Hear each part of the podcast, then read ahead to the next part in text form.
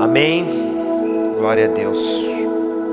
Quero compartilhar com você uma palavra que o Senhor me deu durante essa semana, ainda orando aqui na igreja. Uma palavra que ainda fala muito ao meu coração desde quinta-feira, na verdade. Ela tem falado queimado no meu coração. E a palavra que eu quero pregar com você está em Mateus capítulo 6. E é também sobre oração. Mateus 6. O versículo que nós vamos ler é 5.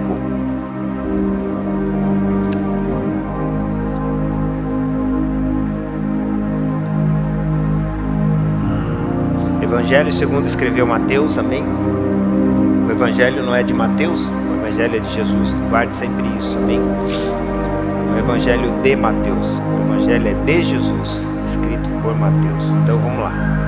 Capítulo 6, versículo 5 diz assim: E quando orardes, diga assim, diga assim comigo, ó, e quando orares, repita por favor, não fique bravo comigo, você vai entender. Diga assim: E quando orares, perfeito. Não sejas como os hipócritas, pois se comprazem em orar em pé nas, nas, nas sinagogas e as esquinas das ruas, para serem vistos pelos homens. Em verdade vos digo que já receberam o seu galardão. Mas tu, quando orardes, ou quando orares, entra no teu aposento e fecha a tua porta, ora ao teu pai, que vê o que está oculto, e o teu Pai, que vê o que está oculto, te recompensará. E orando, não useis de vãs repetições como os gentios, que pensam que por muito falarem serão ouvidos. Não vos assemelheis, pois, a eles, porque o vosso Pai sabe o que é, sabe que vós ou que vos é necessário antes de vós mesmo pedirdes. Portanto, vós orareis assim: Pai nosso que estás nos céus, santificado seja o teu nome, venha o teu reino, seja feita a tua vontade, tanto na terra como, como ela é no céu. O pão nosso de cada dia nos dai hoje. Perdoa as nossas dívidas, assim como nós perdoamos aos nossos devedores. E não nos induza ou não, não nos deixe cair em tentação, mas livra-nos do mal, porque Teu é o reino, é o poder e a glória para sempre. Amém. Feche seus olhos, Pai. Obrigado por esta manhã maravilhosa, pelo teu espírito, por tudo que já desfrutamos nesta manhã. Rogamos pela ação do seu espírito, rogamos por tua palavra, não a palavra logos, mas a palavra rema, Senhor, que ela venha falar aos nossos corações, que não haja barreira nessa comunicação de maneira alguma que não haja nenhuma interferência, seja de onde vier, terrena ou até mesmo, Senhor, espiritual. Nós neutralizamos tudo aquilo contra a tua palavra e nós declaramos que tu és o único Senhor que tem total controle neste lugar sobre as vidas, sobre os pensamentos. Tira toda a inquietação do teu povo tira tudo aquilo que possa tirá-los deste lugar. E eu digo, não fisicamente, da sua alma, os seus pensamentos. Que o teu espírito seja o único e mentor de toda palavra que saia dos meus lábios e que verdadeiramente a tua palavra, como sempre ela é, ela possa produzir o efeito que verdadeiramente tu queiras. Prometemos te dar a glória, a honra e o louvor de tudo, não somente agora, mas sempre e sempre. Assim nós oramos, e é em nome de Jesus que oramos. não somente hoje, mas para todos sempre. Amém, amém e amém. Essa oração é uma das orações mais emblemáticas e mais maravilhosas ou maravilhosa que nós podemos comentar.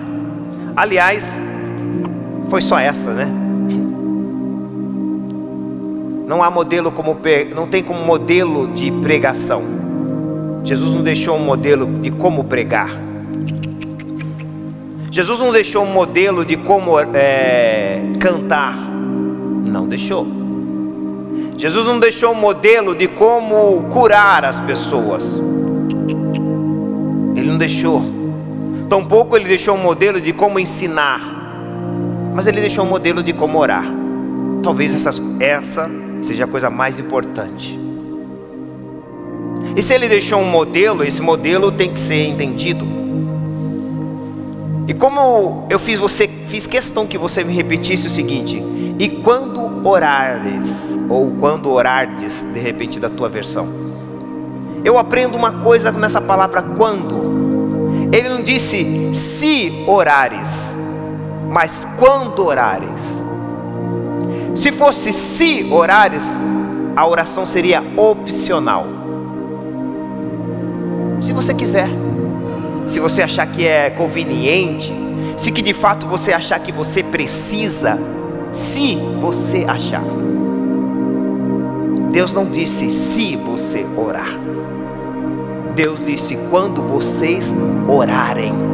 Uau, então Deus me ensina algo maravilhoso que o Pai sempre está esperando que nós oremos. Porque não, senão ele diria: se vocês orarem, quando vocês quiserem, quando vocês acharem que é necessário orar. Mas ele está dizendo: quando vocês orarem, a expectativa do Pai é saber que eu, a partir do momento que eu me tornei um cristão, eu tenho a necessidade de orar. Orar não é uma opção, orar é uma necessidade. Olha que tremendo. Porque essa receita de orar foi dada pelo próprio Jesus. E o que é interessante, ele, a gente vai falar muito sobre isso, não sei se eu vou conseguir falar sobre isso, porque eu estava compartilhando ontem com os irmãos que a oração do Pai Nosso eu tenho 10, 10 aulas de uma hora e pouco, quase duas horas. Eu vou tentar aqui em uma hora reduzir tudo que eu dei em 10 aulas. Para você ver a profundidade do que é a oração do Pai Nosso. Mas Jesus me ensina algo tão tremendo que ele vai falar: ó, existe uma receita.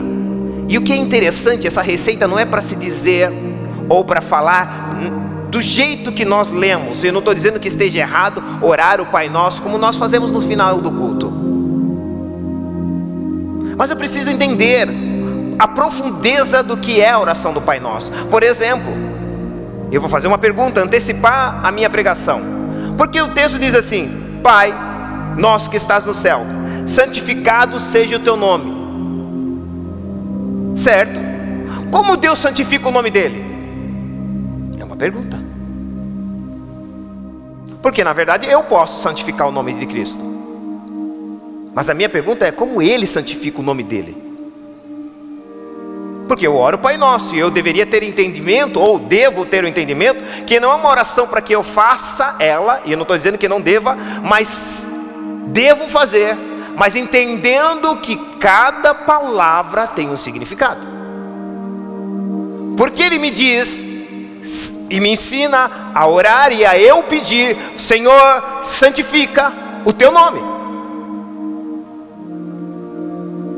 Porque Ele pede para que venha o teu reino, porque Ele me diz, para que, porque Ele me diz, seja feita a tua vontade. Quando que a vontade de Deus é feita?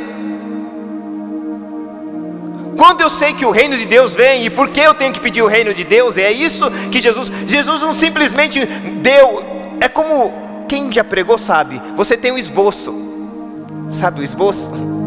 Quem é pregador sabe disso. Faz o esboço. Talvez você não seja nem pregador, você vai fazer uma reunião, então você põe alguns tópicos e ali você vai acrescentar coisas. A oração do Pai Nosso é isso. Você entende aqueles pontos e você vai falar sobre isso. Mas o que eu ainda queria chamar antes de entrar na oração do Pai Nosso, eu queria te chamar a atenção para uma coisa.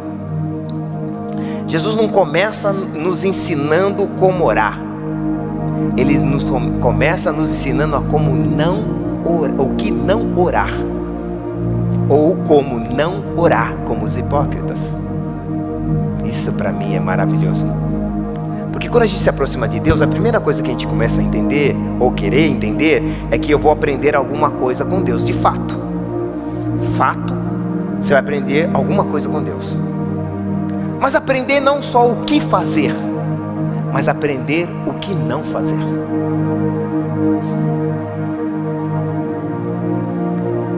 Isso para mim é fantástico, porque Deus, na maioria das vezes, não digo em todas as vezes, mas na maioria das vezes, antes que Ele te ensine algo que você e eu devemos fazer, Ele vai ensinar algo que eu e você não devemos fazer.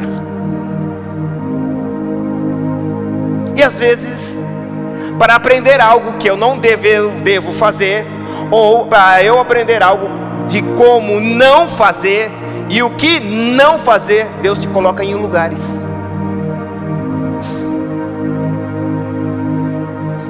Deus te coloca com pessoas. Aí você, um dia me perguntaram para mim, pastor, eu, eu, dando uma aula sobre Davi, eu falei que Saul foi um laboratório para Davi. Aí ela falou, pastor, o que Davi aprendeu com Saul? A não ser como ele. A não fazer as coisas que ele fez. Por isso que ele teve êxito. Às vezes os nossos êxitos estão mais naquilo aonde estou, com quem estou, para eu não fazer o que ele não fez, já tenho êxito assim.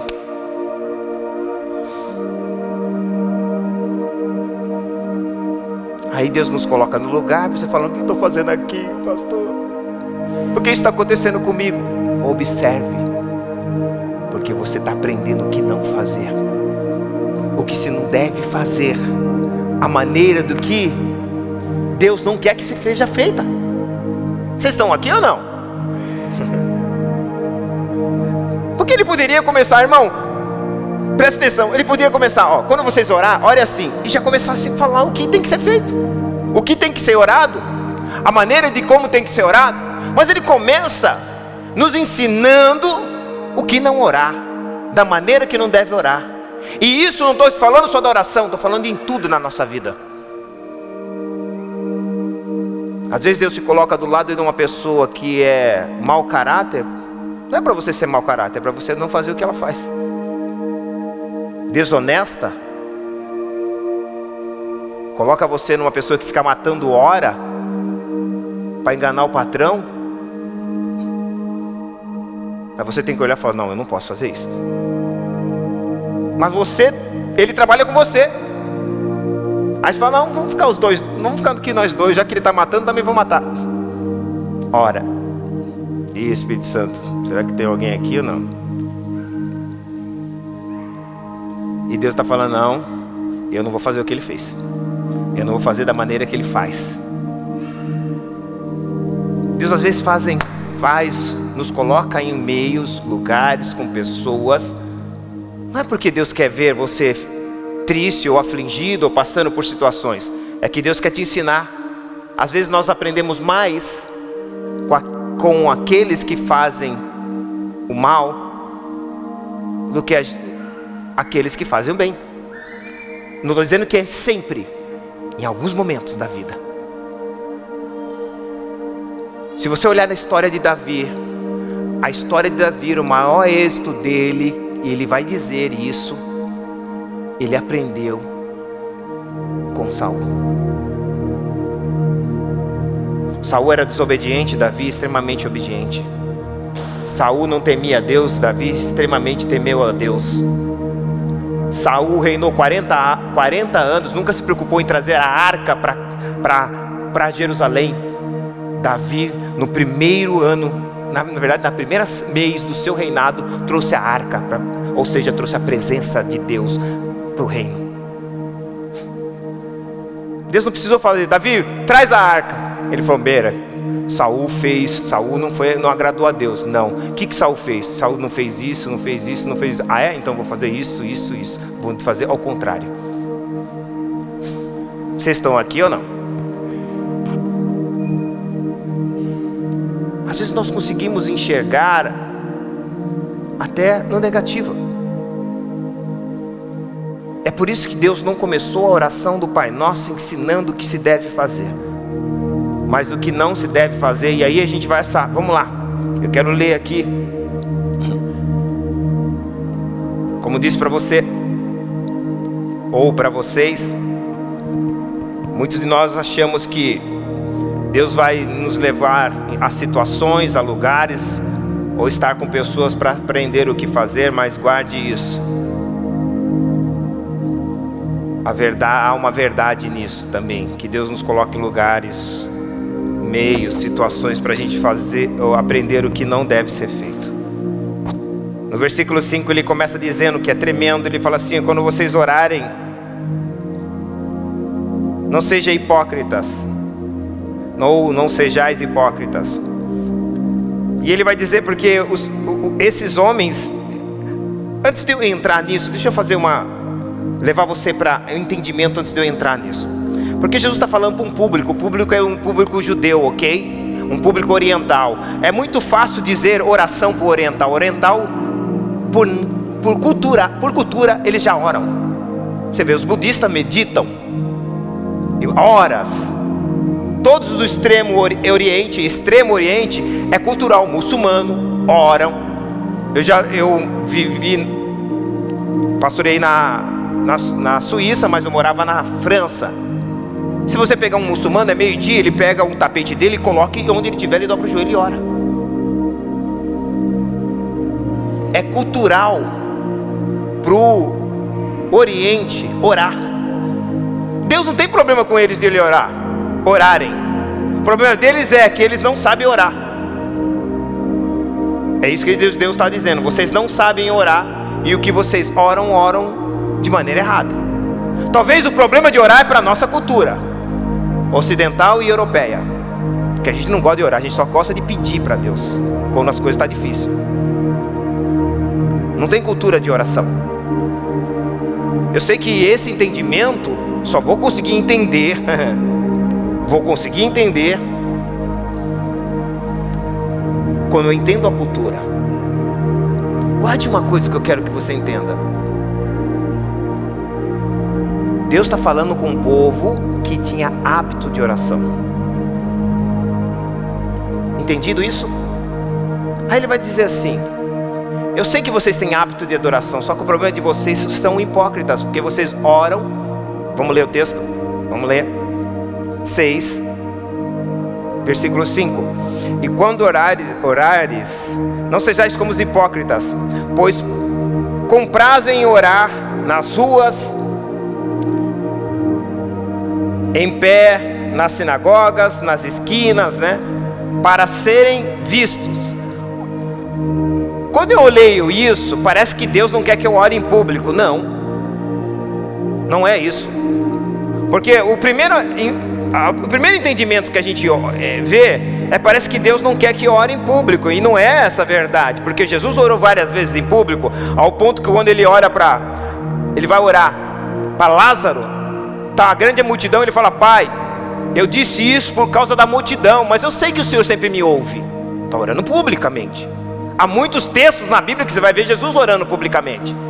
Mas Jesus, aqui parece que ele está dizendo para esse público que eles gostavam de orar somente na sinagoga, somente nas esquinas e na rua, nas ruas. E eu olho que Jesus estava falando, falando para esses homens: vocês gostam de orar publica, publicamente, mas vocês não gostam de orar no privado. É como se Jesus estivesse ensinando para ele: vocês têm um comportamento hipócrita, porque quem não ora no privado não deveria orar em público. Porque quem não gosta de fazer no privado, só gosta de fazer em público, ele não faz para Deus ver, ele faz para ser visto. Era isso que eles faziam. Eles não faziam especificamente para Deus ver, eles faziam para ser visto. A oração deles era um objetivo, para que eles fossem vistos, mas eles não tinham um momento de oração em que ele, Deus, no privado. E aí Jesus está deixando bem claro para eles que eles eram hipócritas, porque eles oravam de pé, nas ruas, nas esquinas, eles estavam usando a oração como propaganda pessoal. Olha, aquele irmão ora demais, hein? Você viu a oração dele? Que bonita, né? Você viu a oração dele, como ele ora, fervoroso. Todo dia ele está orando naquelas esquinas, nas ruas. Propaganda pessoal. Porque o maior efeito de uma oração, de uma pessoa que ora, não é a oração dela, é a transformação que ela recebe por meio da oração. Ela pode orar 10 horas e o outro ora 5 minutos, mas os 5 minutos que ele ora, ele é transformado, e o outro orou 10 horas e continua a mesma coisa: fofoqueiro, mentiroso, contendeiro. Oração hipócrita. Porque é uma oração que traz só propaganda. Olha, ele ficou três horas orando. Ele ficou quatro horas orando e não mudou a vida dele. Então é isso que Jesus está falando. Por que você ora? Porque a oração tem um sentido, não é para mudar a mim, a oração é para transformar você. A oração não é para que você peça alguma coisa, e aliás, não estou dizendo que você não deve pedir, mas se a oração fosse criada para eu pedir, logo eu não diria para você que antes que a palavra chegue no teu coração, eu já sabia. A oração é para transformar-nos mudar a nossa natureza. O que Jesus estava dizendo é: não adianta nós orarmos se não tem mudança, se não tem transformação de natureza, porque não vai passar de hipocrisia. Era isso que ele queria me ensinar. Orar somente por orar, sem que entender o propósito e o sentido da oração não passará de propaganda pessoal. E ele vai continuar ainda, versículo 6.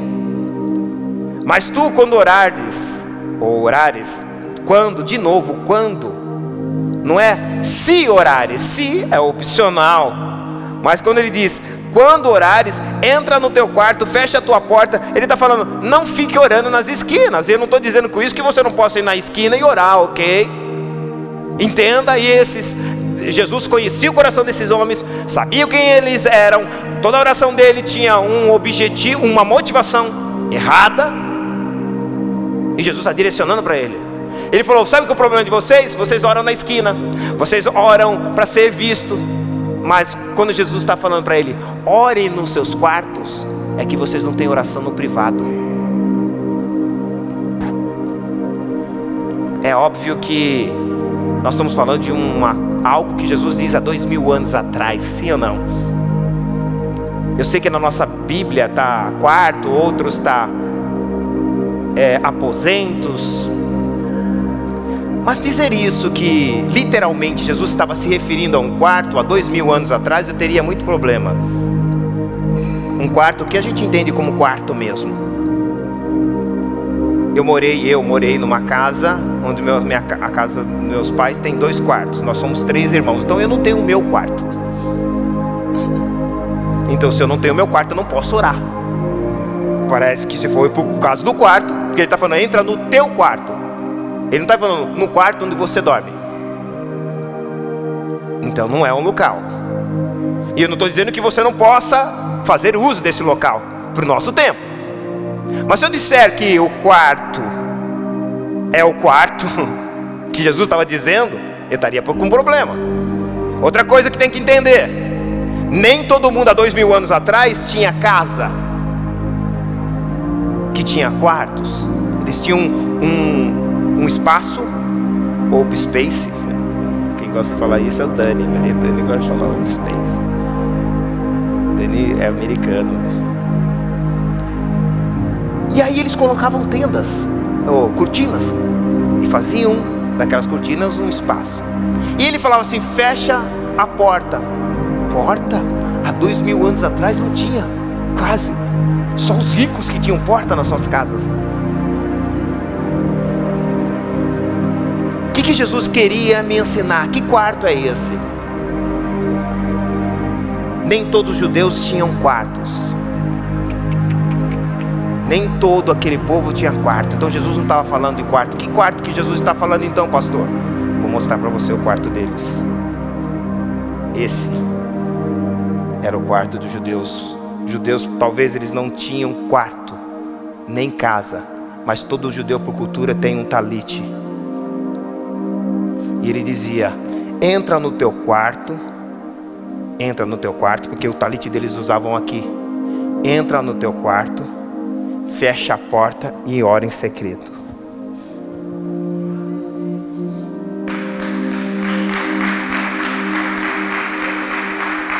Porque eles oravam na esquina com o rosto deles aparecendo. Para que eles falassem: Olha, aquele lá é o fulano, aquele lá é o ciclano. E Deus falou assim: Entra no teu quarto,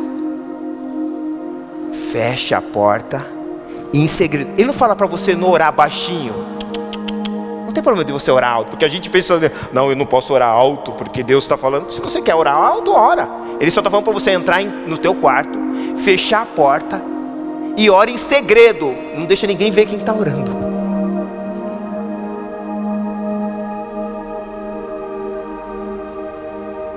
Eu não estou dizendo que você tem que comprar um talite, viu, irmão? Esse eu tenho aqui há mais de 18 anos. Quando eu estudei na sinagoga, eu aprendi com judeus, a cultura judaica e muitas coisas. Eu tenho ele, mas eu não fico andando com ele. Eu não, eu não quero ser judeu. E não estou aqui desprezando os judeus. Eu não tenho que viver o que os judeus estão vivendo. Eu não sou judeu. Eu não sou Israel. E quando eu digo que eu quero viver as coisas de Israel, ou coisas dos judeus, estou inferiorizando a cruz. Eu estou dizendo que ser judeu é mais importante do que ser cristão. Então Jesus devia ter fazer o seguinte: tinha os cristãos vão implantar o judaísmo. Jesus devia ter plantado. Eu acho que algumas pessoas deviam falar assim: o senhor plantou errado. Você plantou o cristianismo, o senhor deveria ter plantado o judaísmo. A gente quer viver os tempos dos judeus, as coisas dos judeus. Eu não estou fazendo uma crítica, eu estou te fazendo um alerta porque inconscientemente você está dizendo: a cruz não vale nada. Porque eu quero ser judeu. A cruz não foi para os judeus. A cruz foi para aqueles que querem ser cristão, deixar de ser judeu, deixar de ser macumbeiro, deixar de ser fariseu, deixar de ser tudo, espírita, deixar de ser para ser cristão. Só que a gente está aprendendo com os outros, tem que ser, aí tem que viver o tempo dele. Aí está lá em Atos capítulo 1, versículo 8. Olha só que tremendo que diz: Senhor, quando restaurará Israel? Aí Jesus olha para eles e fala: Eu penso que Jesus fez assim.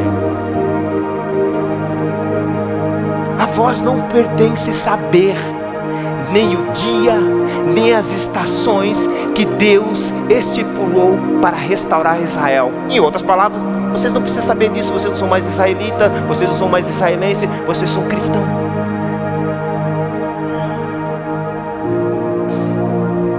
Mas eu preciso saber o tempo. Então tá bom, então deixa de ser cristão, vira judeu. É, a expedição foi todo mundo embora. E eu amo Israel. Eu sou apaixonado pela cultura israelense, israelense, não somente israelense, do povo judeu. Eu amo. Mas você nunca vai ver eu judaizando, falando de coisas, querendo fazer coisas. Não, respeito, amo e oro por eles. estudei com eles. A minha primeira unção foi dentro de uma sinagoga. E foi com esse talite que estava dentro de um saco. Eles tiraram, me, me ungiram e me colocaram esse talite. E ali, dentro da, da cultura e dentro da visão deles, e até hoje é esse talite aqui. Mas quantas pessoas já viram eu com esse talite? Ou eu fazer propaganda desse talite? Estou fazendo agora. É o chale de oração, é o quarto do judeu. Vocês estão aqui ou não? Então quando Jesus fala assim, entra no teu quarto. Vamos ler aqui. Entra no teu quarto. E em secreto.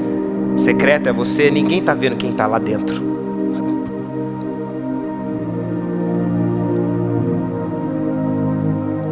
E Jesus está falando, vocês têm problema de orar em secreto porque vocês oram não para Deus ver e para Deus ouvir. Vocês oram para ser visto e ouvido. Como disse para você, Jesus nunca teve problema de querer que a gente ore em público. Jesus sempre quis que, quis que nós também orássemos em público. Mas não adianta eu orar em público para que as pessoas saibam que eu estou orando se eu não tenho vida de oração no secreto, em particular. Versículo 7 ele vai dizer ainda, vamos lá. E orando, você se importa que eu fique aqui com isso, já que eu estou aqui? Ofende algum irmão, senão eu tiro. Amém? Ele diz assim no 7: E orando, não useis de vãs repetições, como os gentios fazem que pensam que por muito falar ou falarem serão ouvidos. Coisa maravilhosa isso. Ele está falando que para mim isso é muito, muito bom ouvir isso. Tem pessoas que já tem oração pronta. Oração pronta é van repetição. Ela tem a oração pronta do outro. Ela ouviu a pessoa orar, ou outra pessoa orar, ela vai, vou repetir. Oração não pode ser pronta. Oração é espontânea. Você chega diante do seu amigo e fala assim: Eu já vou falar com ele, vou falar isso, isso, isso, já está com toda a conversa pronta? Fabião está aí, Fabião. Que bom te ver, Fábio Porto. Amamos você, sabe disso, né? Aqui é a tua casa. Amém. Oração pronta, não existe oração pronta. Você vai chegar no seu amigo, ó, vou usar o Fabião. Vou lá procurar o Fábio, vou lá, eu tenho toda a minha conversa pronta para falar com o Fábio. Isso não é relacionamento. Não existe oração pronta. Senão se torna vã repetições. Eu tenho que chegar diante de Deus e falar para Ele: Senhor, é isso, estou sentindo isso. Seja verdadeiro. Deus quer que nós sejamos autênticos, verdadeiro, que você tenha o teu próprio relacionamento, a tua própria oração e você expresse a tua própria dor, os teus próprios medos, as tuas próprias dificuldades e situações. É isso que Deus espera de cada um de nós. Não é simplesmente eu ir lá e procurar que Deus se impressione com oração bonita. Não, Deus não se impressiona com oração bonita. Deus se impressiona com oração verdadeira. Olha o teu irmão, é verdadeira. Pode ser até meia feinha, mas é verdadeira. Uau! Porque a gente tem um irmão que ora muito bonito, né, irmão? Eu ó, vejo alguns irmãos orar, eu fico maravilhado. Falo, dia eu chego lá. E eu me incomodava com isso, porque, Senhor, quando eu vou começar a orar bonito assim? E aí um dia Deus falou assim: Meu filho, você não está entendendo nada. Eu não estou em busca de oração bonita, eu estou em busca de oração verdadeira. Porque só os verdadeiros adoradores fazem uma oração verdadeira. É isso. Quando eu estou em busca de uma oração bonita, eu estou preocupado, pouco preocupado se, é, se é verdadeiro. Está copiando alguém? Está pegando de alguém? Mas quando eu estou preocupado com uma oração verdadeira, essa oração é dele, é autêntica. Ele ora assim, desse jeito. Eu vou falar uma coisa para vocês. Eu falei isso na oração. Acho que eu falei por ele não está aqui. Todas, todo dia ele está aqui comigo na oração. Aí ele vem, consegue vir, nem que for para 10 minutos, mas ele vem. Eu estava contando para ele que havia um homem que ele todo dia chegava, o pastor havia feito um culto para pegar um pessoal da empresa, de empresas. Então o culto, na hora do almoço, o culto era das 11 a 1. Então no horário do intervalo da, da empresa que eles almoçavam, eles iam no culto. E ele por diversas vezes via um senhor entrar pela porta, ficava um minuto e ia embora. Ele falou, meu Deus, alguma coisa está errada. Esse cara todo dia, ele vem no culto, entra por volta de meio-dia e cinquenta, fica um minuto e vai embora. Aí ele perguntou para o pessoal, falou, não conheço, não sei quem que é. O pastor falou assim, ó, hoje vai pregar outro, eu vou ficar na porta. Quando ele sair, eu pego ele lá fora. O irmão entrou, o irmão, tô falando irmão, mas essa pessoa entrou. E quando ela saiu, o pastor abordou ele e falou assim: Oi, tudo bem? Posso fazer uma pergunta? Ele falou: Pode. Eu já reparei que você tem visto dois meses aqui, você vem, fica um minuto e vai embora. O senhor está com algum problema? Ele falou: Não. Mas o que o senhor veio faz em um minuto? Ele falou: Eu vim orar. Um minuto? É. O que você consegue falar em um minuto? Ele falou assim: Oi Jesus, meu nome é Zé, vim te visitar. E foi embora. O pastor falou: Poxa, é autêntica, é verdadeira. Mas o Zé, depois de duas semanas, sumiu. Não foi mais orar. E o pastor ficou preocupado, por quê? Cadê o Zé? E o pastor foi na empresa e falou: Cadê o Zé? O Zé está internado. Sofreu um acidente de carro está internado já há mais de uma semana. O pastor falou: Eu vou visitá-lo. E quando o pastor chegou, o Zé não tinha família, não tinha parentes, não tinha ninguém. E a enfermeira, ele conversando com a enfermeira, falou: Mas nem aqui, nem em algum lugar, falou: Parece que ele tem uma irmã. Aonde é? Tal lugar. O pastor falou: Eu vou tentar ver se eu consigo levar, trazer a irmã dele, porque ele não tinha uma data prevista para ele sair.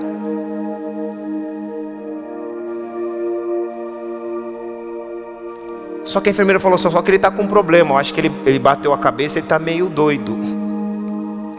Mas em que? Porque tem uma cadeira lá e ele não deixa tirar. E ele falou que todo dia, meio-dia, vem alguém e senta naquela cadeira. Sério? Aí o pastor, é espiritual, vou lá. Oi Zé, tudo bem? Tudo bem. Lembra de mim? Lembro, pastor.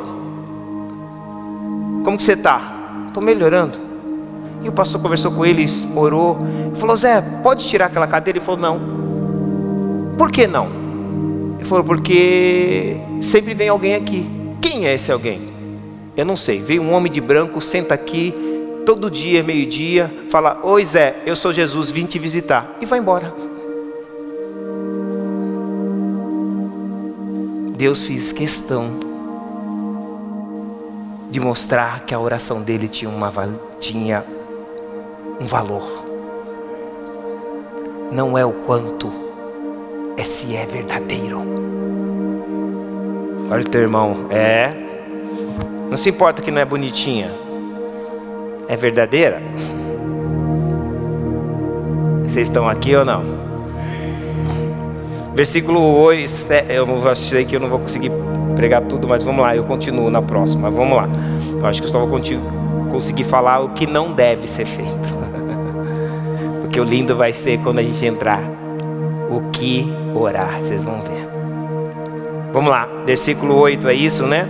E vós, e não vos assemelheis, ou seja, fazendo vãs repetições como gentios, né? Fazem achando que é por muito falar, e não é por muito falar, é por ser verdadeiro na sua oração, por ser autêntico na oração. Não vos assemelhei, pois, a eles, aos gentios, gentios que faz isso. Olha só, E ele continua: Porque o vosso Pai sabe do que é necessário antes de vocês pedirem. Olhe para o teu irmão e fala assim: Ah, Deus sabe antes de eu pedir. Sabe. Eu vou dizer além disso. Antes que venha o pensamento, Deus já sabe o que você vai pensar e vai pedir.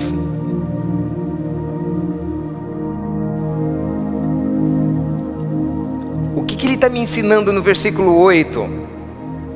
Uma coisa tão tremenda. Jesus está me ensinando que o Pai sabe o que é necessário para mim.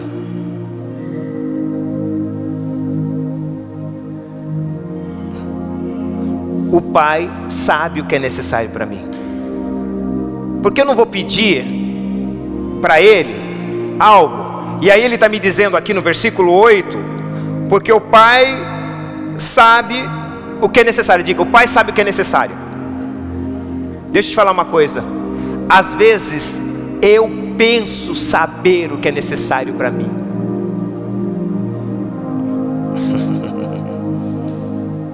e na maioria das vezes eu estou errado. Porque eu penso que eu sei e Deus vai falar: "Ai, Senhor, dá para trocar?"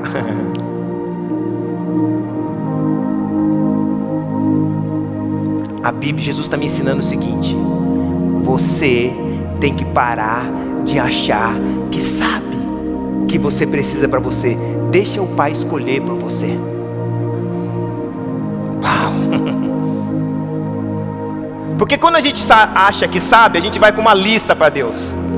Senhor, preciso disso, preciso daquilo, e a gente faz uma lista enorme para Deus. E depois que fez a lista para Deus, que a gente faz uma listona para Deus, a gente fala, em nome de Jesus, amém. E eu imagino que Jesus ficou olhando, tem certeza? Não quer deixar que eu escolha para você? Porque eu sei o que você vai precisar. Eu sei o que você precisa, não só para agora, para amanhã também, para depois da manhã também que, que Jesus está me ensinando nesta oração? Que quando nós achamos que sabemos, nós estamos dizendo que a gente sabe mais do que Deus, do que a gente necessita. Pastor, então eu tenho que ficar mudo diante de Deus, não tenho que falar minhas necessidades? Fale, mas no final fala assim: Não seja feita a minha vontade, mas a tua, Senhor. A oração que Jesus disse, como homem, afasta de mim esse cálice.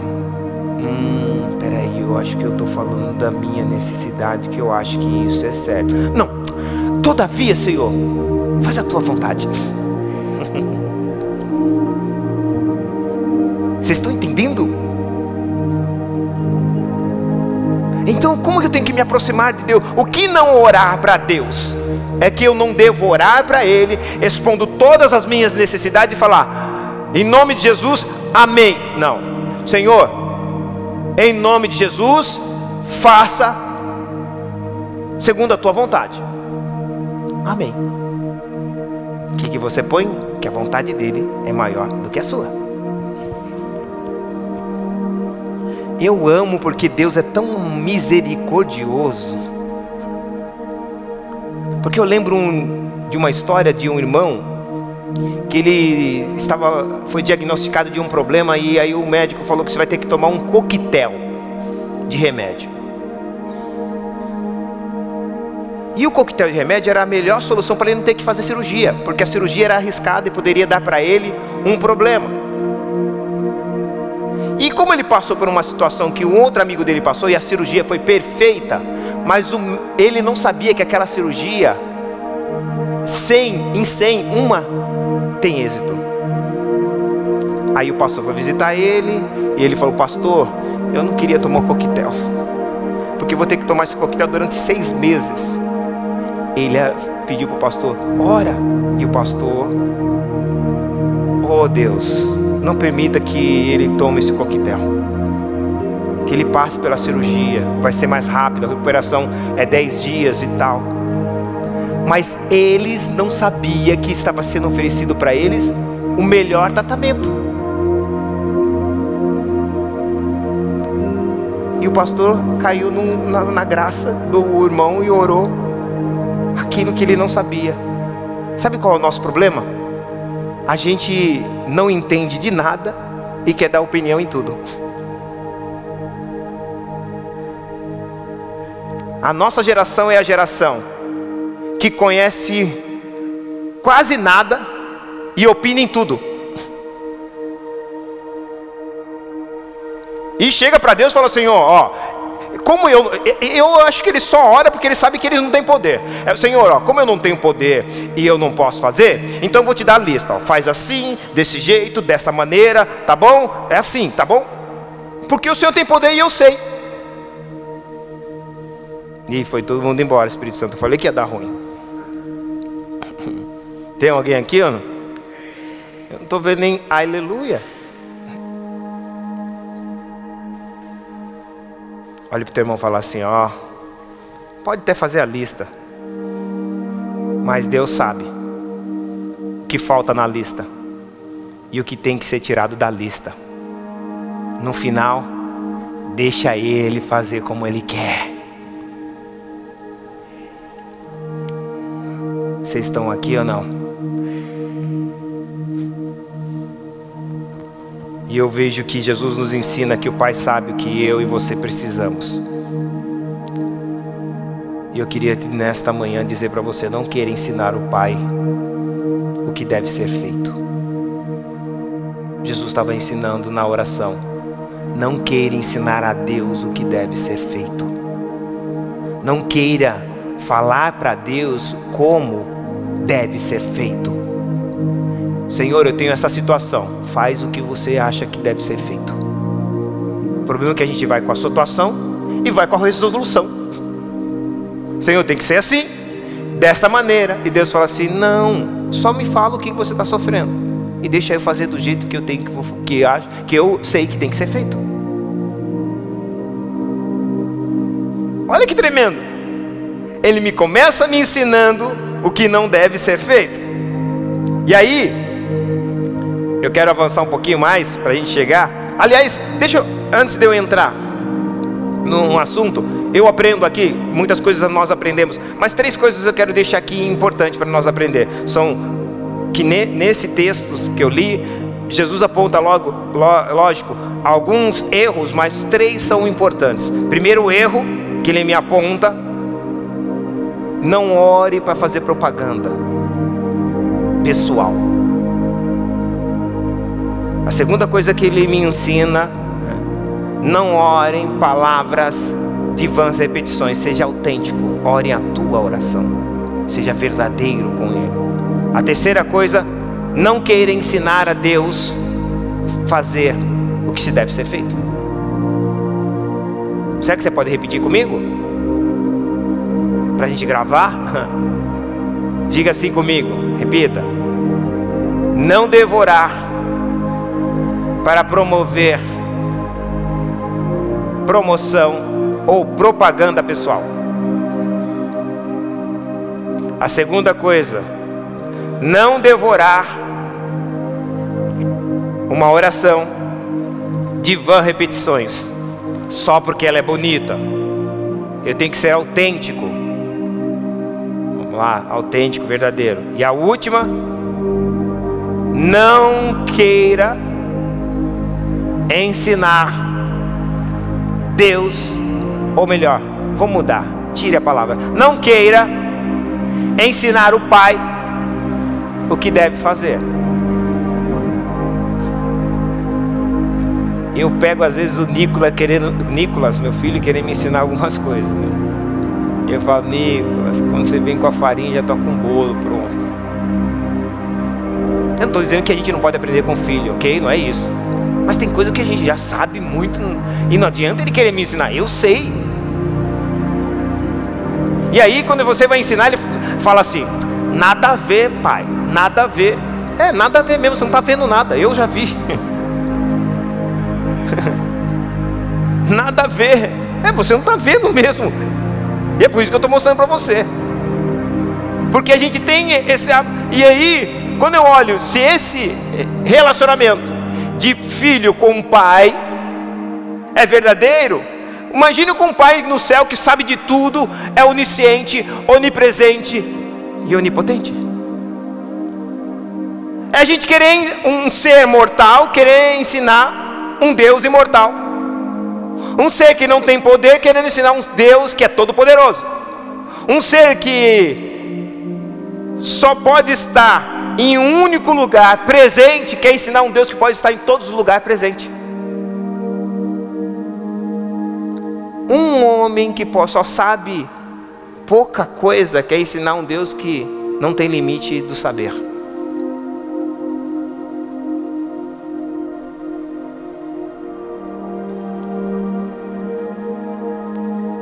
Olhe para o teu irmão e diga: a oração não é uma opção para o cristão.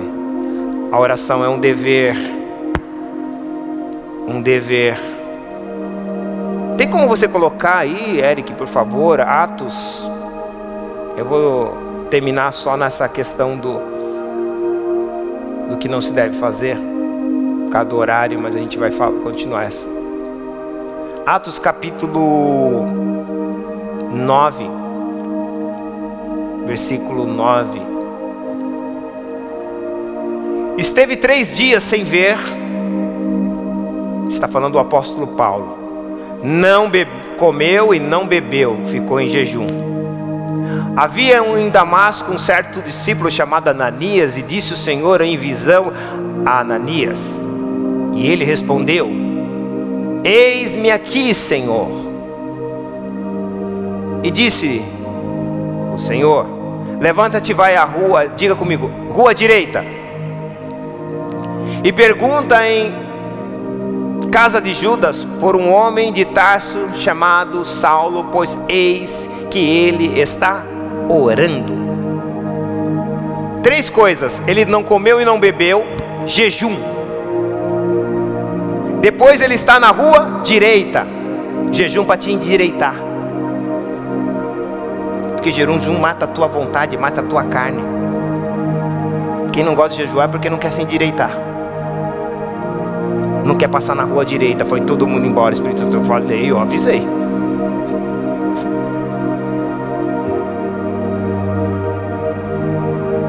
Ele não começou orando, ele começou jejuando. O jejum levou ele para a rua direita. E quando ele está na rua direita, vou orar, porque se eu não estiver na rua direita, não adianta eu estar orando errado, porque Deus não recebe. Eita, a conversão de Paulo me ensina algo tremendo. Quer orar com a vida toda errada? Fazendo esquema? Fazendo tramóia? Simulando? Inventando história?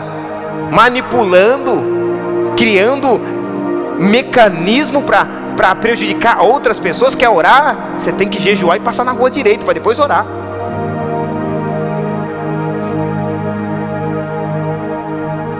Ficando fazendo coisa dos bastidores, não, Deus nem vai receber. Porque o primeiro jejum para matar, minha carne, porque minha carne quer enforcar aquele miserável. Eu sei que isso não acontece com você, só comigo quero matar aquele miserável. Aí eu vou para o jejum, Jesus fala assim: ora pelo, pelo abençoado. Abençoado onde você está vendo? Eu estou vendo amanhã, não estou vendo agora.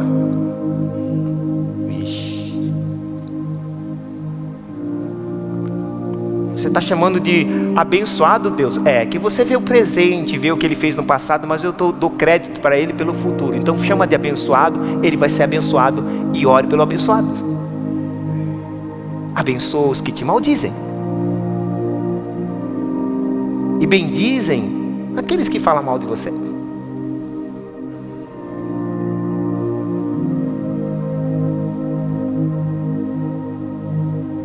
Jejum. Jejum me leva para a rua direita. Deus falou assim: ó, só leva ele para a rua direita se ele ficar sem comer e sem beber. Jejum. Aí ele foi para a rua direita. Quando ele chegou na rua direita, bom, todo de jejum na rua direita, é, dá para orar. Deus vai ouvir. Aí Deus manda um Ananias. para abrir os meus olhos. Ah, você não viu? O Ananias foi lá só para abrir os olhos de Paulo. E colocar a mão nele e o Espírito Santo descer nele. Uau! Mas a vida de Paulo não parou nisso, porque a gente fala, não, Paulo só orou aquele tempo. Não, vamos, apoia aí. Eu acho que tá, deixa eu ver aqui. Atos, eu acho que é Atos 22. Vê aí. Eu acho que 22 17, vê aí, 6. É isso mesmo. E aconteceu que tornando, tor, tornando eu para Jerusalém, quando orava, aonde? Ai, e essa será chamada casa de oração. Orando no templo, fui, irmão, eu estava orando em casa e eu fui arrebatado, pastor. Eu não estou dizendo que não possa, mas Deus ama arrebatar pessoas dentro do templo.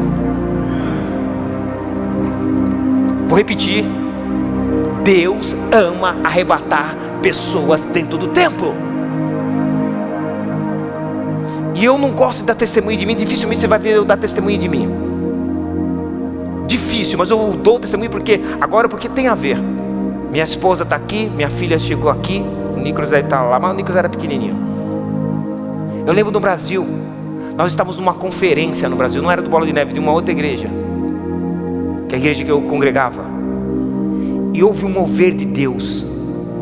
Irmão, eu caí eu fui arrebatado. Não fui ao terceiro céu, não, tá bom, irmão? Eu achei que eu fui o terceiro céu. Eu não fui céu nenhum, fiquei na terra. Mas eu fui arrebatado que eu não conseguia abrir os meus olhos. Eu ouvia as pessoas, mas não conseguia ter um movimento. A minha esposa está aqui, sabe disso. Eles me levaram para minha casa. O culto terminou 11, quase madrugada, né, amor? Hã? E aí eu fui acordar no outro dia, quase 24 horas depois, eu fui ter uma reação no meu corpo. Onde eu estava? No templo. Naquele momento que eu estava ali, Deus me deu tanta revelação, tanta mensagem. e eu tentando voltar, e Deus não deixava.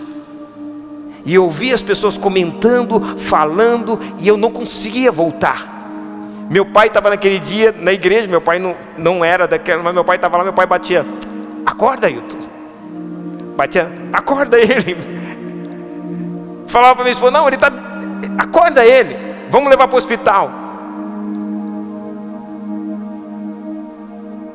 Mas foi uma das maiores experiências que eu tive. Sabe por que Deus não faz? Porque a gente não acredita mais. A gente não se doa dentro da igreja mais. A gente está preocupado com a nossa, o que, que vão olhar, o que, que vão pensar. Ah, eu não vou me entregar para Deus. Também não vai ser arrebatado por Deus. Paulo está dizendo aqui, ó, foi arrebatado para fora de mim. É lógico que nem me compara a Paulo, misericórdia. Paulo viveu coisas extraordinárias, mas eu estou dizendo que Deus ama fazer isso. Olha, o teu irmão quer ser arrebatado? Ore na igreja. Ore no, no, no momento dos cultos.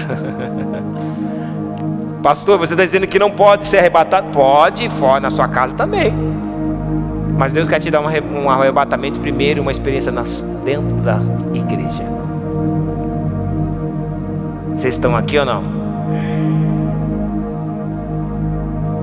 Eu vou encerrar nesse versículo para dar um início, só para colocar água na nossa boca para o próximo culto. Mateus 6, 9. E eu encerro aqui nesse versículo. Aprendemos tudo o que não fazer, ok? O versículo 9 vai ensinar o que fazer, ok? Vou pegar só o primeiro. Quando vocês orarem, portanto, vós orareis assim. Pai nosso, que estás nos céus, não é isso? Pai nosso que estás nos céus, santificado seja o teu nome, só aí. Ó, Pai nosso que estás no céu. Primeira coisa que eu tenho que entender, que é importante, teu relacionamento com Deus não é um relacionamento de servo e senhor. É de filho e pai. Por isso que você pode ser verdadeiro, por isso que você pode ser autêntico. Senhor, você só pode se aproximar dele quando ele te permitir. Pai, você pode se aproximar a qualquer momento, quando você quiser. Você tem acesso livre.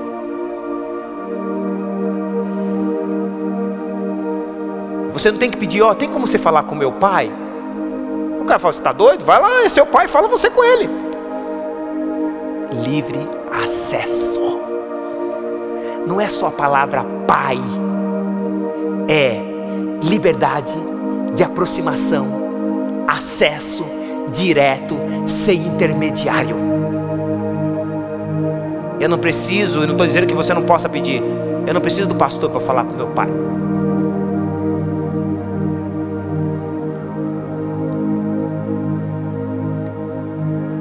Eu não preciso de um intermediário para falar com meu pai. Geralmente a gente usa intermediário quando o pai já disse não, né? Aí fala, vai lá, pede para meu pai. Não é assim? Talvez meu pai te ouve. Mas quando você é autêntico, você pode chamar perto do seu pai e falar: Pai, é isso. Está doendo aqui. Estou sofrendo nessa área. Eu preciso que o Senhor me liberte disso, me cure disso, abra os meus olhos para isso, me transforme para que eu possa viver isso. Então, a primeira coisa que eu quero que você entenda, ele te ensina uma liberdade, um acesso que nós temos entre pai, não só acesso, mas um relacionamento de pai e filho. A outra diz a outra coisa que eu aprendo é: diga assim, nosso. Tem gente que ele acha que o pai é só dele. Já reparou? É só dele, o pai é só dele.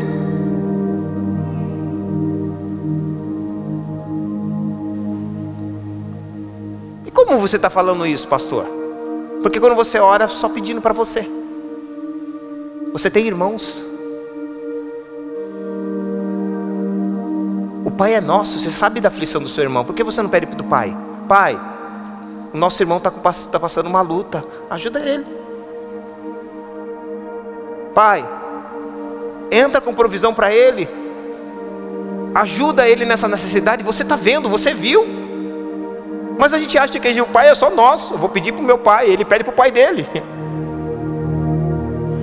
Às vezes ele não tem força para pedir, e aí você fala, pai, nosso, meu e dele. Ajuda ele também, Pai. Faz algo por ele, porque ele não tem nem força para te pedir. Pai nosso. E ele vai assim, olha que, que, que essa para mim é, é lindo, tanto Pai como nosso, mas o que é lindo para mim é quando eu leio esse versículo, ele fala: Pai nosso, que estás nos céus, é entender que Ele sempre está num lugar maior e mais alto que você, mais alto do que os seus problemas, mais alto que as suas dificuldades. E quando você estiver medo das coisas que você está vivendo para a terra, olha para o céu, que teu Pai está nos lugares mais altos. É como o salmista diz: elevo os meus olhos para os montes da onde virá o meu socorro? O meu socorro vem do Senhor dos exércitos. O cara sabia o Pai Nosso, o cara que escreveu o salmo. Ele falou assim: está no céu, eu vou olhar para o céu. Quando alguém te faz alguma coisa na terra, não fica olhando para ele para você ficar com mais raiva. Olha para o céu.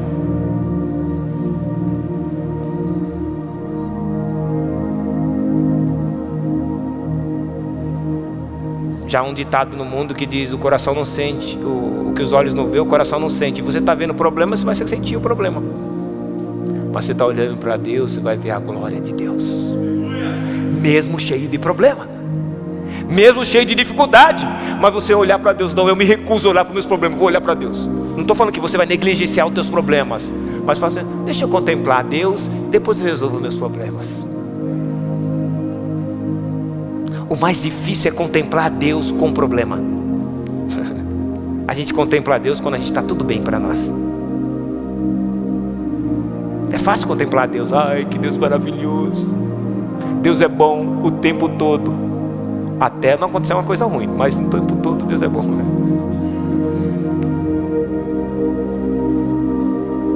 E ele vai terminar e eu termino aqui. Santifica o teu nome. E a minha pergunta que eu fiz para você: como Deus santifica o nome dele Vou perguntar de novo, não precisa me responder. Como Deus santifica nome dEle? Porque se Ele está pedindo para mim, eu orar para Deus, santifica o nome dEle, Ele está me dizendo, Jesus está me dizendo, existe um segredo quando você pede para Deus santificar o nome dEle. Esse aqui é o capítulo 36, versículo 16 veio a palavra, veio a minha palavra do Senhor dizendo: Filhos do homem, quando a casa de Israel habitava na sua terra, então contaminaram os seus caminhos com as suas ações, com a imundícia de uma mulher em sua separação, tal era o seu caminho perante os meus meu rosto, continua. Derrama, derramarei, pois, o meu furor sobre eles por causa do sangue que derramaram sobre a terra e dos ídolos e que contaminaram. Pule 23, depois você lê em casa. Vou chegar 23. Eu santificarei, Pai, santifica o teu nome. Olha só. Eu santificarei o meu grande nome que profanado entre as nações, o qual profanaste no meio delas as nações saberão que eu sou Senhor, diz o Senhor Jeová, quando eu santificado for santificado aos seus olhos. 24. Vos tomarei dentro as nações, e vos congregarei em todos os países, e vos trarei para a vossa terra. Eu vou trazer vocês para a terra. Então, para a vossa terra. Então espalharei a água pura sobre vós, ficareis purificados de todas as vossas imundícias, de todos os vossos ídolos, vos purificarei. Continue. E eu vos darei um coração novo. Glória a Deus, obrigado, Jesus. Porei dentro de vós um espírito novo. Obrigado, Jesus. Trarei um coração. Oh, desculpa, tirarei o coração de pedra da vossa carne e te darei um coração de carne. Porei dentro de vós o meu espírito e farei que andeis nos meus estatutos e guardarei ou guardeis os meus juízos e os observarei. Habitareis na terra que eu, da, que eu dei aos vossos pais, e vos serei por meu povo, e eu vos serei por, por seu Deus ou por Deus. E vos livrarei de todas as vossas imundícias. Obrigado, Jesus. Chamarei o trigo, vou te dar comida, multiplicarei o todo aquilo que eu dar para você, comida, vou te prosperar na tua casa, nos teus, nas tuas finanças, e não trarei fome sobre vós. Obrigado, Jesus. Multiplicarei o fruto das árvores e na novidade do campo, para nunca mais recebais vergonha, opróbio da fome entre as nações. Vocês serão vendidos entre as nações. Agora preste atenção. Então vos lembrareis dos vossos maus caminhos e das vossos, vossos feitos que não foram bons, e terei nojo em vós mesmos das vossas maldades e das vossas abominações. 32. Não é por amor de vós que eu faço isso.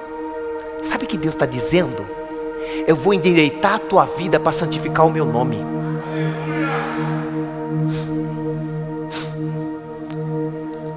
Ele falando, tudo isso que eu estou falando para você, que não vai faltar nada, eu vou tirar tudo da sua vida, vocês vão voltar para a sua terra. Eu estou fazendo não é por causa de vocês, é porque alguém orou. Santifica o meu nome na santifica o teu nome na vida dele, Senhor. Seu filho está te dando problema? Não fica falando, pai, ele é isso, ele é um cabeça de bagre, ele é isso. Não, pai, santifica o teu nome na vida dele. Deus tem que endereçar a vida dele. Ah, você não viu, não, você não viu. Porque se você fosse, estava voando agora. Você está com problema na tua empresa? Você está com problema com o teu patrão? Você está problema com o teu marido? Você não fica falando do teu marido para os outros. Não fica contando dos defeitos do teu marido para os outros, nem da tua esposa para os outros. Chega para Deus e fala: Deus, santifica o teu nome nele. Deus tem que consertar ele. Para teu irmão, é, é mais fácil, né? É mais curta a oração. é só falar assim: santifica o teu nome nele, aí Deus tem que consertar ele. Não, você não viu. Deixa eu falar de novo para você. Olha que tremendo. A oração do Pai Nosso, agora você entendeu porque ele está falando? Santifica o teu nome. Quando você pede para Deus santificar o nome dele, no lugar, na igreja, quando você está vendo a igreja, você fala, Senhor, santifica o teu nome nesta igreja. Deus tem que consertar todo mundo.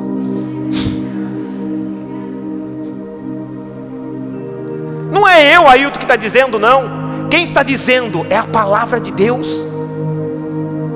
Pastor Ailton simplesmente está mostrando para você o significado, e vocês não viram nada ainda a respeito do que significa o que é orar.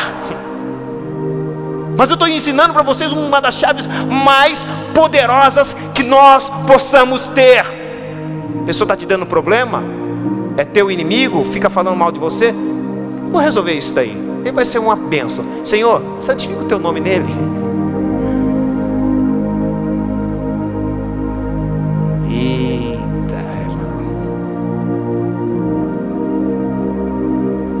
para Deus santificar o nome dele, o cara não pode estar errado.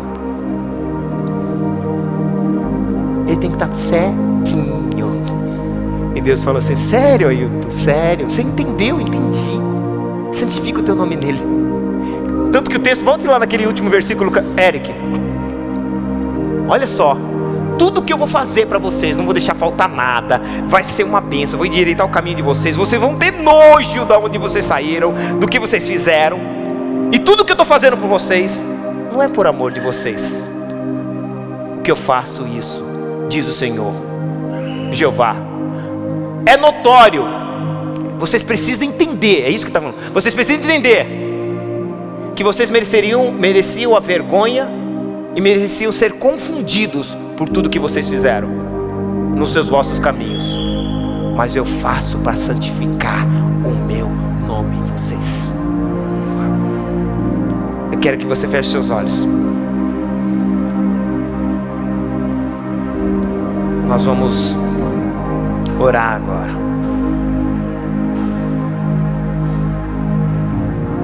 E a nossa oração, de tudo que nós aprendemos, é uma oração que Deus nos ensina, como nos ensinou a não fazer coisas que não devem ser feitas e fazer as coisas certas da maneira que deve ser feita.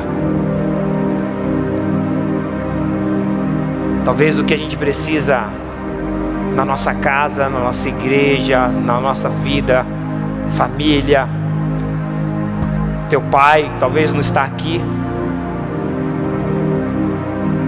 mas você tem problema com teu pai, teu pai ainda está vivendo uma vida de escravidão e você está pedindo, Senhor,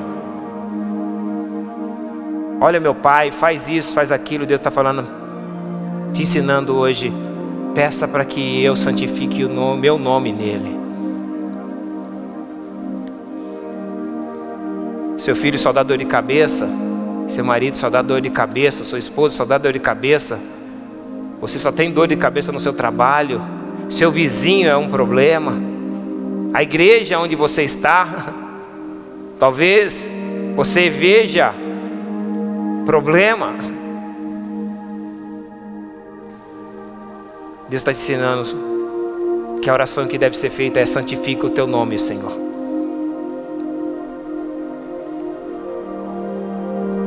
Santifica o teu nome. Deus não vai fazer isso por causa de nós, Ele vai fazer isso por causa que o nome dele tem que ser santificado.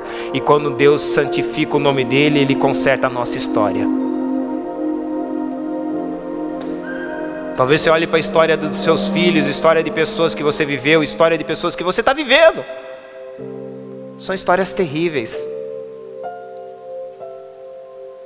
Mas Deus quer consertar histórias, e só tem uma maneira de Deus consertar histórias, santificando o nome dEle na nossa vida. Eu quero que você não fique dizendo a Deus o que Deus deve fazer com seu filho, não. Talvez você está falando, Deus, tira isso, faz isso, pesa nisso. Não, você não tem que dizer para Deus, você só tem que dizer, Senhor, santifica o teu nome na vida dele. Deus sabe o que tem que fazer com o seu filho. Deus sabe o que tem que fazer com o seu marido. Deus sabe o que tem que fazer com a sua esposa, com a tua empresa, na igreja que é onde você está.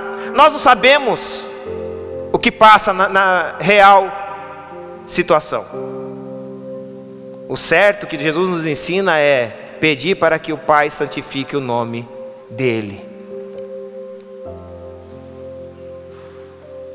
Ele saberá o que fazer, quando fazer e como fazer. Eu vou repetir. Ele saberá o que fazer, quando fazer e como fazer. Mas ele vai fazer, porque você pediu para santificar o nome dele nessa pessoa, nesse local, nessa vida. E talvez essa vida seja a tua. A minha e quando a gente pede, Senhor, santifica o teu nome na minha vida, eu não posso estar doente, Ele vai me curar. Eu não posso estar oprimido debaixo de vício, porque Ele vai me libertar. Me liberta da pornografia, me liberta da cobiça, da lascívia, me liberta da fofoca, da mentira, da intriga, da contenda. Ele me liberta da falta de vontade de orar. Porque quando eu oro, eu santifico Ele. Ele me liberta dos compromissos inúmeros que eu tenho, mas eu não tenho nenhum compromisso com Ele. Tenho compromisso com todo mundo. Tenho compromisso com em surfar. Tenho compromisso em andar de skate. Tenho compromisso em jogar bola. Mas não tenho compromisso em orar com Ele. Santifica o teu nome em nós, Pai. Santifica o teu nome nesta casa, santifica o teu nome nesta igreja. Santifica o teu nome nesta nação. Muda a história dessa nação. Santifica. Muda a história dessa nação portuguesa. Nós abençoamos esse país. Nós amamos essa nação, nós amamos esse país. E é por isso que nós oramos para o Senhor santificar o teu nome nesse país. Nós oramos pelo povo português, Pai. Por eles abrirem não somente a porta deles para nós, mas por abrirem o coração deles também. Eu oro que isso santifique essa nação, santifique esse povo.